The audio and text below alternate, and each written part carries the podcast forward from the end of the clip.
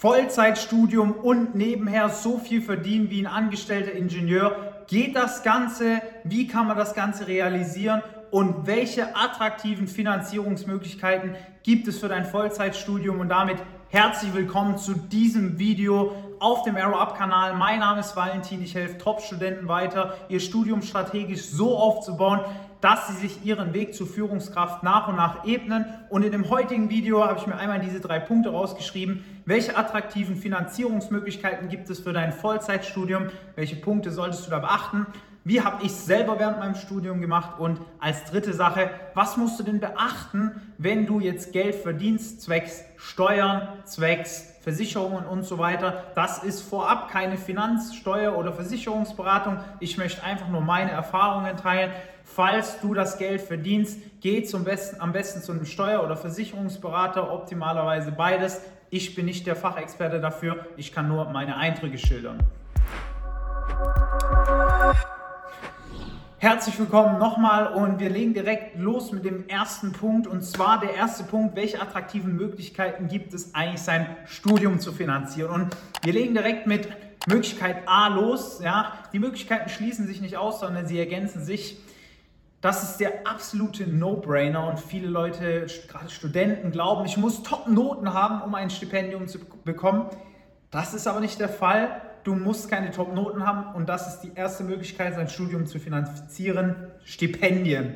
Wann holt man sich am besten ein Stipendium? Naja, am besten holst du es dir, nachdem du erfolgreich dein Abi absolviert hast, beziehungsweise schon während deinem Abitur, weil während deinem Abitur kannst du dich, wenn die Abiturprüfungen im April, Mai, Juni geschrieben werden, bei den begabten fördernden Werken bewerben. Die haben ihre Bewerbungsfristen, manche alle zwölf Monate, manchmal kannst du dich auch ähm, alle sechs Monate bewerben und zum ersten Semester quasi direkt ein Stipendium erhalten im September, Oktober, je nachdem wann das bei dir losgeht. Wenn du jetzt mal überlegst, dass das mindestens 300 Euro sind, gehen wir davon aus, dass du, wenn deine Eltern nicht übermäßig viel verdienen, du ins Ausland gehst, du noch dein Master machst, das können wirklich am Ende des Tages hohe fünfstellige Summen sein, weil du bekommst Zuschüsse für das alles. Ich habe für mein Ausland zum Beispiel auch einfach 1000 Euro Flugzuschuss bekommen, falls ich mal nach Hause fliegen möchte.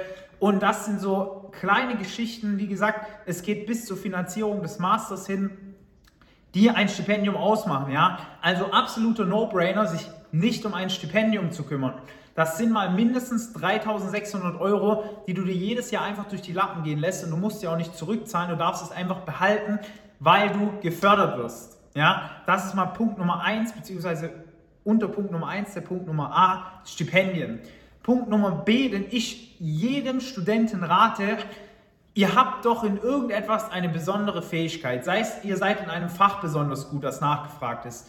Mathe, Physik, BWL, whatever. Oder ihr seid im Fitnessbereich stabil unterwegs oder im Datingbereich stabil unterwegs. Fangt einfach an, in diesen Bereichen Nachhilfe zu geben.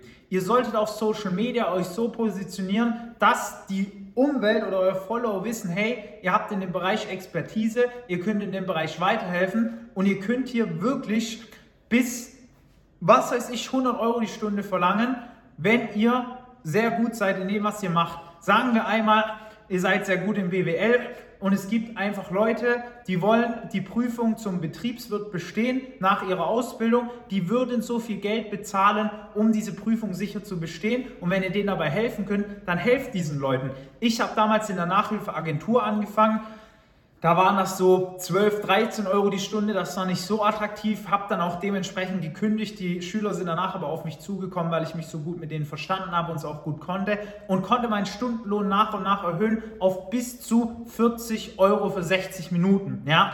Nur weil ich das Fach Mathematik im Abi mit 15 Punkten bestanden habe, ist es enorm wichtig zu verstehen, dass wenn ihr etwas könnt, also Nachhilfe geben, und Punkt Nummer B, dass das eine sehr attraktive Möglichkeit ist, euch zu finanzieren. Natürlich sollte man irgendwann noch ein Gewerbe anmelden, aber schaut am Anfang erstmal, dass Geld reinkommt, Money in, danach könnt ihr euch um den Rest kümmern.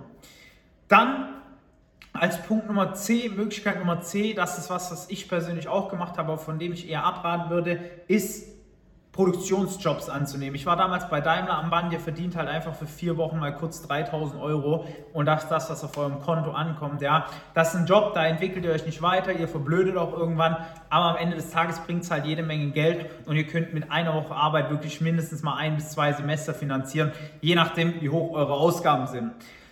Ich habe es jetzt gerade schon angeschnitten, wie habe ich es im Studium gemacht. Am Anfang hatte ich 10.000 Euro von meiner Ausbildung übrig, habe erstmal so die ersten drei Semester nichts gemacht, was dann auch ein Riesenfehler war. Ich habe ein bisschen Nachhilfe gegeben, ja, das war aber nicht wirklich äh, das, womit ich jetzt viel Geld verdient habe. Ja, ich konnte ab und zu mal essen gehen deswegen, aber ich würde es heutzutage ganz, ganz anders machen, aber ich war halt bequem. Das war ein Riesenfehler von mir. Ich habe mich nicht um Praktika oder sonstiges gekümmert und dementsprechend rate ich das auch jedem von euch. Fangt so früh wie möglich an, euch um diese Themen zu kümmern, nachdem ihr ein System gefunden habt, mit dem ihr solide und in wenig Zeit gute Noten schreiben könnt. Das ist wichtiger noch als Geld zu verdienen und Praktika zu machen, aber ab dann kann es wirklich losgehen. Ich habe dann begonnen, ähm, wie gesagt, intensiver Nachhilfe zu geben, habe mich ans Band gestellt bei Daimler. Das war sogar schon nach dem zweiten Semester, habe damit mein Geld verdient und mich dann aber auch für ein Stipendium beworben und das auch erhalten. Ja, bei mir war das sehr sehr hoch der monatliche Beitrag, weil meine Eltern nicht so viel verdienen. Das waren bis 600 Euro, wenn ich mich richtig erinnern kann, oder 590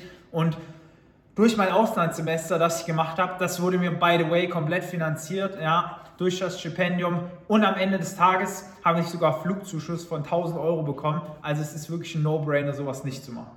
Kommen wir dann dazu, was ich dann angefangen habe. Ja, dann ging es vor zwei Jahren langsam los mit Arrow Up. Wir haben angefangen, immer mehr Leute aus dem Nachhilfebereich nicht nur für die fachlichen Themen zu beraten, sondern wie sie auch beruflich weitermachen sollen. Ja, und dann ist uns natürlich die Idee gekommen, wie wir das Ganze aufbauen. Und ich sag mal so, dann war es auch nicht mehr nötig, bei Daimler am Band zu arbeiten, sondern man musste einfach nur den richtigen Leuten weiterhelfen und dementsprechend sind die Leute auch bereit zu zahlen, wenn sie wissen, hey, die können was, die helfen mir weiter und davon leben wir natürlich heute noch mit dem, was wir machen. Wir machen das auch sehr gut, deswegen denke ich, ist das einer der Punkte, wieso ich mich nicht mehr bei Daimler ans Band stellen muss.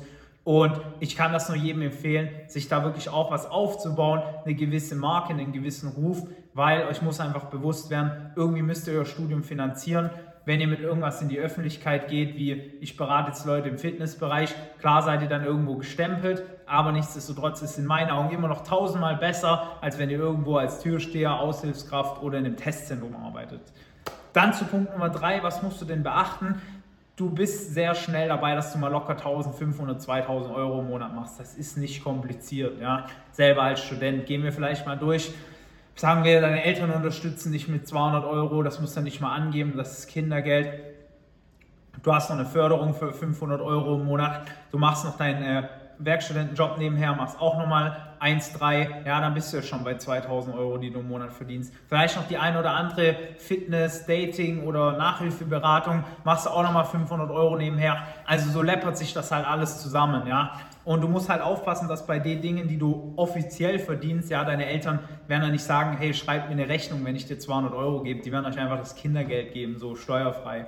Ja, aber bei so Sachen, die ihr offiziell verdient, müsst ihr halt schauen, dass ihr nicht über eine gewisse Grenze kommt. Ja, ab 5400 Euro, also 450 Euro im Monat, muss man meines Wissens nach sich selber studentisch krankenversichern. Das heißt, sobald ihr ein bisschen mehr verdient als 450 Euro, müsst ihr jeden Monat 100, 110 Euro, so viel waren es bei mir, abziehen. Das für die Krankenversicherung. Äh, ihr könnt euch von Rentenversicherungen und so weiter befreien lassen. Das geht noch, beziehungsweise von den anderen Sozialversicherungen, aber Krankenversicherung ist da leider Pflicht. Steuern ist auch so eine Sache ab 1000 Euro im Monat könnt ihr mal damit rechnen, dass ihr Steuern zahlen müsst. Ihr müsst auch nicht direkt übertrieben viel zahlen, aber es ist halt wichtig, dass ihr wisst, hey, wenn ich jetzt jeden Monat hier ein Tausender verdiene, da ein Tausender, dann sollte ich auch mal so 2.000, 3.000 Euro für Steuern am Ende des Jahres zurücklegen. Weil wenn dann die Prüfung kommt ähm, und ihr müsst euren Einkommensteuernachweis vorlegen, dann ist es natürlich ungeschickt, wenn ihr alles schon wieder investiert habt und dann kommt plötzlich so 2000 Euro Steuernachzahlung. What the fuck? Vielleicht noch einen golden Tipp von mir, den hätte ich anteasern sollen am Anfang des Videos. So gut bin ich da noch nicht, dass ich das machen kann. Habe ich nicht dran gedacht, aber ich will euch trotzdem mitgeben. Fangt an, euch während dem Studium ein Gewerbe anzumelden. Das ist nicht schwer. Ihr zahlt 30 Euro beim örtlichen Gewerbeamt. Ihr füllt kurz aus, was ihr macht und dann habt ihr quasi die Möglichkeit, Rechnungen auszustellen. Sei es für eine intensivere Fitnessberatung. Ja, ihr seid Fitnesstrainer, einer findet euch cool.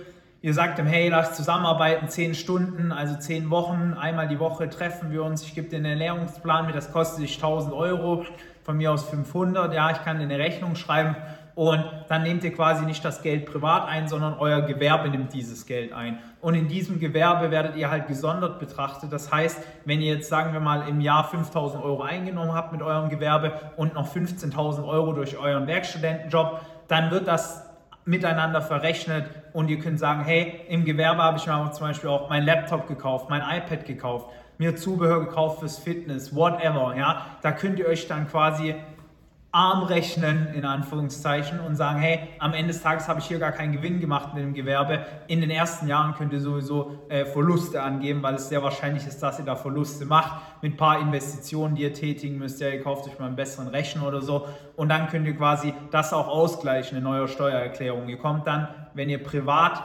beispielsweise 13.000 Euro, sagen wir 12.000 Euro, also jeden Monat ein Tausender verdienen, in eurem Werkstudentenjob, müsstet ihr ab 10.000 Euro oder so Einkommensteuer bezahlen. Das heißt, 2.000 werden versteuert, weil ihr 12.000 verdient. Ab 10.000 müsst ihr Einkommensteuer bezahlen, ungefähr.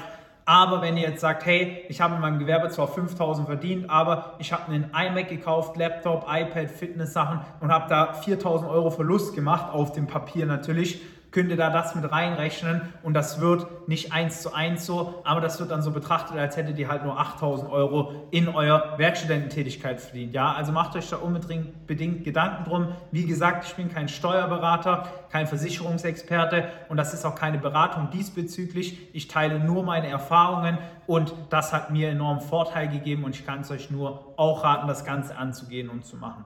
Falls ihr irgendwelche Fragen habt, schreibt es in die Kommentare. Wenn ihr jetzt festgestellt habt, hey, die Jungs von Arrow Up können wirklich was, die helfen mir bei Top-Noten in weniger Zeit, dabei können wir dir endlich helfen. Schau die ganzen Bewertungen auf Trustpilot an, schau es auf Instagram an, wie vielen Leuten wir schon weitergeholfen haben und wir können dich auch in die Top-Praktika bringen, weil wir einfach wissen, wie es systematisch geht. Wenn das für dich interessant ist, bewerb dich einmal für ein kostenloses 90-minütiges Erstgespräch bei mir persönlich oder einem unserer Experten. Ich freue mich auf dich. Bis zum nächsten Video. Dein Valentin. Ciao.